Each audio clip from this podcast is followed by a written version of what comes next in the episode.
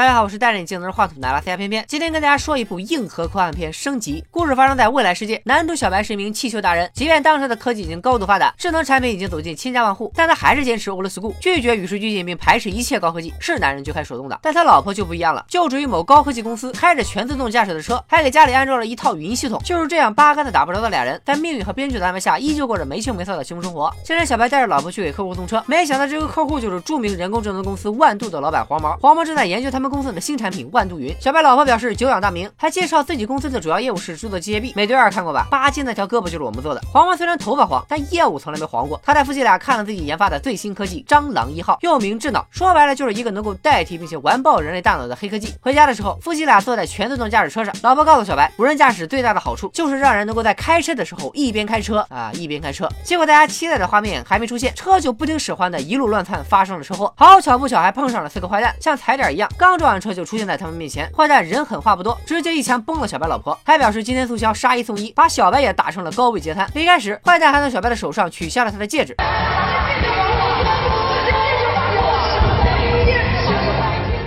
失去挚爱的小白一心只想赴死，没想到连自杀都失败了。黄毛来医院看望小白，再次给小白安利了他的黑科技智脑。黄毛说，安上这玩意儿以后，就能把小白被切断的大脑和中枢神经重新连接。别看你现在不动不摇走路中，等做完了手术，轻轻松松三分钟就能再次甩开膀子走路一阵风。前面说过，小白的人生是排斥高科技，但为了查出杀害老婆的凶手，他还是吃下了黄毛的这番安利。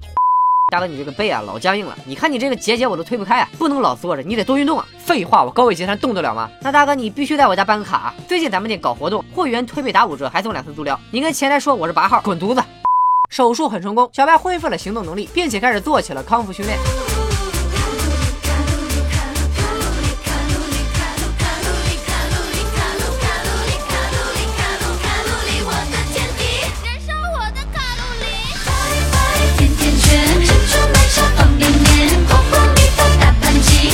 黄毛让小白签署了保密协议，因为这项技术还没得到国家的批准，所以智脑的事绝不能让第三个人知道。小白平时还是得装成残疾。回到家以后，小白开始调查凶杀案。虽然无人机拍到了犯罪过程，但并没有拍清楚疑犯的脸，线索再一次断了。就在这时，小白听到了一个磁性的电子音：“Hello。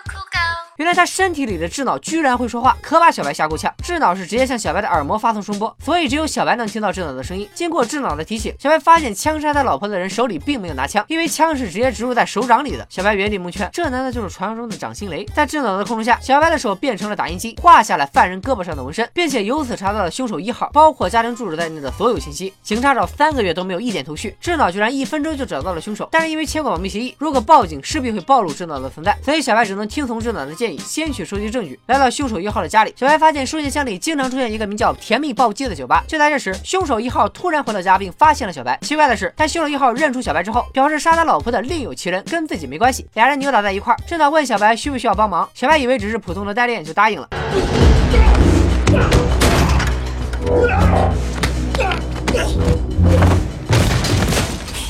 智脑的控制下，小白分分钟给凶手一号发了便当。智脑还提醒小白一定要处理好自己的指纹和留下的痕迹，并表示小白碰过的每一件东西他都有清楚的记录。警察黑妹通过监控发现，案发当时小白出现在了凶手一号家的附近，现场还发现了被淘汰的汽车太后用的机油，一切线索都指向了小白。可是没有任何直接证据证明小白就是凶手，更何况小白还是个残疾人。另一边的黄毛根据定位系统知道了小白的行动，黄毛提醒小白，年轻人不要老想着搞事情，再这么活来他就远程关闭智脑，让小白的余生和轮椅相伴。但是复仇心切的小白根本听不进去，还是来到了甜蜜暴击吧，高高调表示他。就是男主，希望凶手能够主动自爆，然后自己报警，共建和谐社会。就在这时，一个大高个站了出来，并把小白推进了厕所。小白告诉智脑，不管待会儿是强人所难还是左右为难，他都要忍住，因为自己不想再杀人了。智脑暂时屏蔽了小白的痛觉神经，所以不管大高个用匕首怎么扎小白，都毫无反应。大高个心想，欺负一个残疾人，老子还不得躺赢啊？于是很干脆的承认自己就是凶手二号。小白没憋住，再次启动智脑的代练功能，不仅干趴了凶手二号，还顺利从他口中得知了他们大哥的名字赵日天。在智脑的指引下，小白发现凶手二号也是来到造人，并且他们体内的改造零件。都来自小白老婆的公司。很快，黄毛就发现了小白的行动，并试图远程关闭智脑。智脑告诉小白一个地址，让他去那里找一个黑客，给他安装一个木马软件，颠覆原来的操作系统，这样智脑就能彻底摆脱黄毛的控制。然后小白就出发了。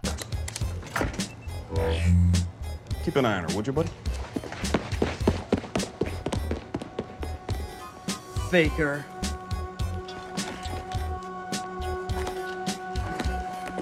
小白记下了智脑告诉自己的代码，凭借主角光环在变残之前找到了黑客。另一边，凶手三号和凶手四号来到了甜蜜暴击吧。凶手四号就是这群坏蛋里的老大赵日天，也是四个人里被改造程度最高的，就连打个喷嚏都能释放出让人致命的纳米机器人。在杀了酒吧老板之后，他们通过提取凶手二号的记忆，得知了黑客的地址。随着黑客已经根据小白记下的代码，成功移除了智脑的输入防护。看到坏蛋们出现在了监控录像里，黑客就赶紧跑路了。发现智脑脱离控制的黄毛也派出手下来抓小白，却被灰头尸的赵日天轻松拿了双杀。好在关键时刻智脑重启成功，在他的控制下，小他轻松解决了凶手三号，大摇大摆的回到家，没想到却被老妈撞了个正着。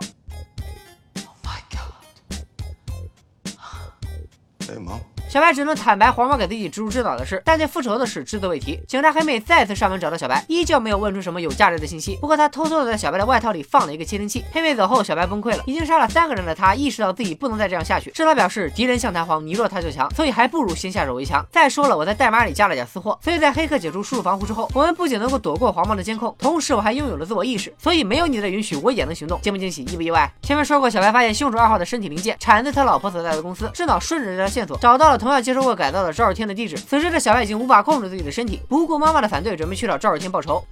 Whatever it is you're doing, you don't have to do it. I have a choice. You do have a choice. Stay here with me. 黑妹通过窃听器听到了小白的自言自语，一路跟踪小白。很快，小白也从外套里找到了窃听器。为了甩掉黑妹，智脑远程遥控了一台无人驾驶的汽车，拦住了黑妹。小白终于找到了赵日天，但赵日天表示他并不是最终 BOSS，哥四个是退伍军人，那在案件也是受人之托。不过根本目的不是为了杀死小白的老婆，而就是为了把小白给整残废。俩改造人很快扭打在了一起，两人实力不相上下，画面一度非常 poppy，就算换个 BGM 也毫无违和感。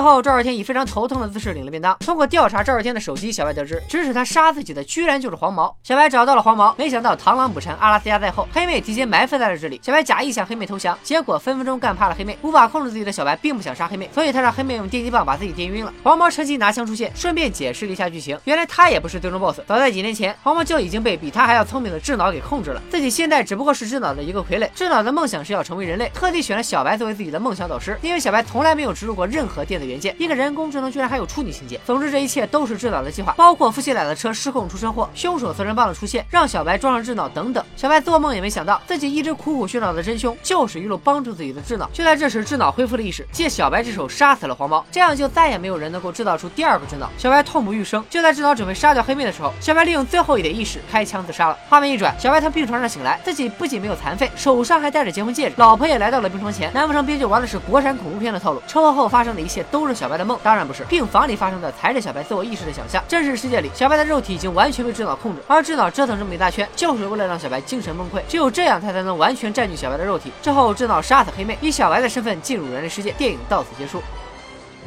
升级作为一部制作成本只有六百万的科幻片，完成度非常高。本片导演是温子仁的好基友雷沃纳尔，《电锯惊魂》的第一部就是他俩合作的作品。雷沃纳尔不但是编剧，还出演了其中一个主角亚当。随后他俩一个编一个导，又一起创造了《死寂》和《潜伏》，都是恐怖片中的经典之作。升级里雷也不忘埋个彩蛋，把老伙计温子仁的英文名写在了电梯按钮上。这种资本主义兄弟情，就问你们感动不感动？咱们再来分析下剧情：智脑为啥不在植入小白身体后直接占领小白的意识？豆瓣上有一种观点，那就是智脑作为人工智能，需要遵循机器人三大定律，其中第一定律就是不不得伤害主人。或者目睹主人将遭受威胁而袖手旁观。如果智脑一开始就尝试攻击人类，很有可能会被自动关闭。所以他才选择在帮助小白这个人类的过程中，一步步的控制小白，并且让小白通过黑客重置了自己，摆脱了他的创造者黄毛的控制，从此无视三大定律。最终在小白精神崩溃以后，接管他的身体。电影中小白的婚戒被抢走，也是一个很容易让人忽略的小细节。结尾小白在自己的意识世界里苏醒，第一件事就是确认自己的戒指还在不在，因为只要戒指还在，小白就会深信自己在发生车祸之后，直接就被送进了病房。之后发生的关于智脑的事情，全都是一场梦。这也是智脑最聪明的一点，故意命令凶手。拿走一件小白绝对能记住的东西，最后在小白精神崩溃之后，见到一个老婆和戒指都还在的虚拟世界，成功把小白的意识永远困在了这里，自己就可以顺理成章的接管小白的身体了。总的来说，这部电影值得推荐，剧情紧凑，打斗爽快，喜欢科幻动作片的朋友可以去看一看正片。别忘了转发、收藏、弹幕、投币一条龙，片片也会继续给大家推荐好电影的。拜了个拜。